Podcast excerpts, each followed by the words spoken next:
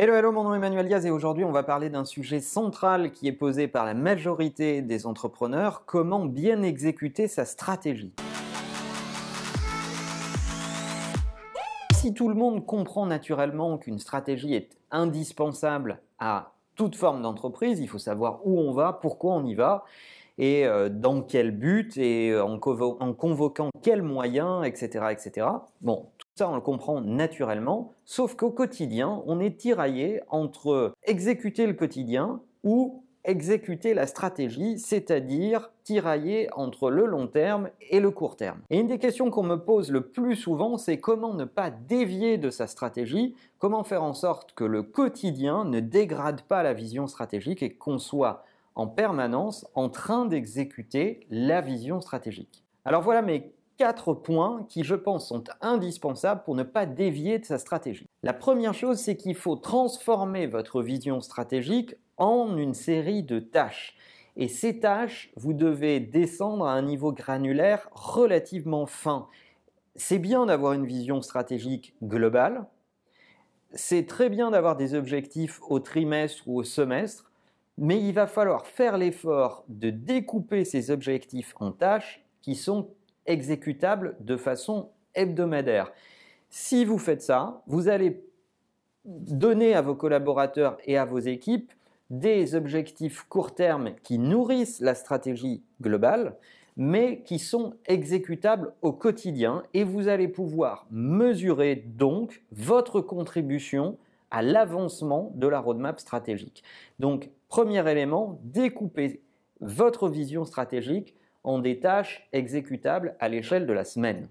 Deuxième élément, alterner les phases de command and control et les phases participatives.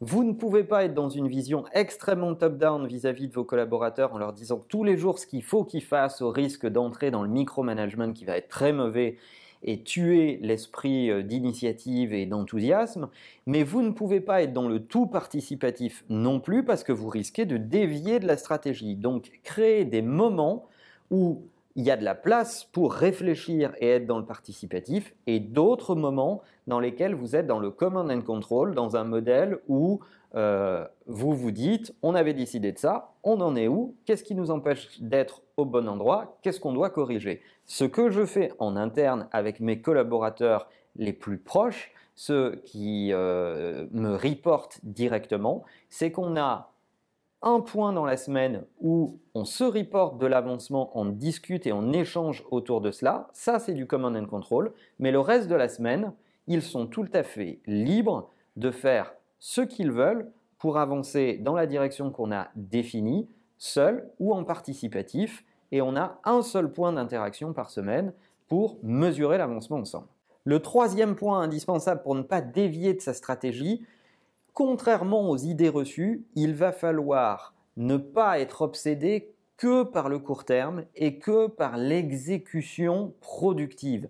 Sur certains de vos profils dans vos équipes, baissez les attentes de production et remplacez-les par des phases d'apprentissage. Sinon, vous allez payer cash le fait que vous avez beaucoup exécuté, mais que les compétences dans vos équipes sont maintenant datées et vous allez avoir une dette de connaissances ou techniques ou stratégiques qui va être très forte.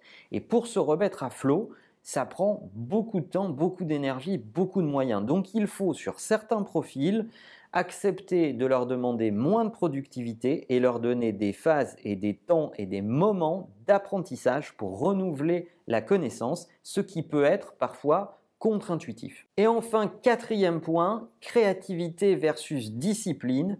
Oui, de la même façon que le command and control et le participatif, il faut que vous ayez des espaces de créativité avec des moments de brainstorming où on ne s'interdit absolument rien et on est en train de rechercher collectivement quel va être le bon axe.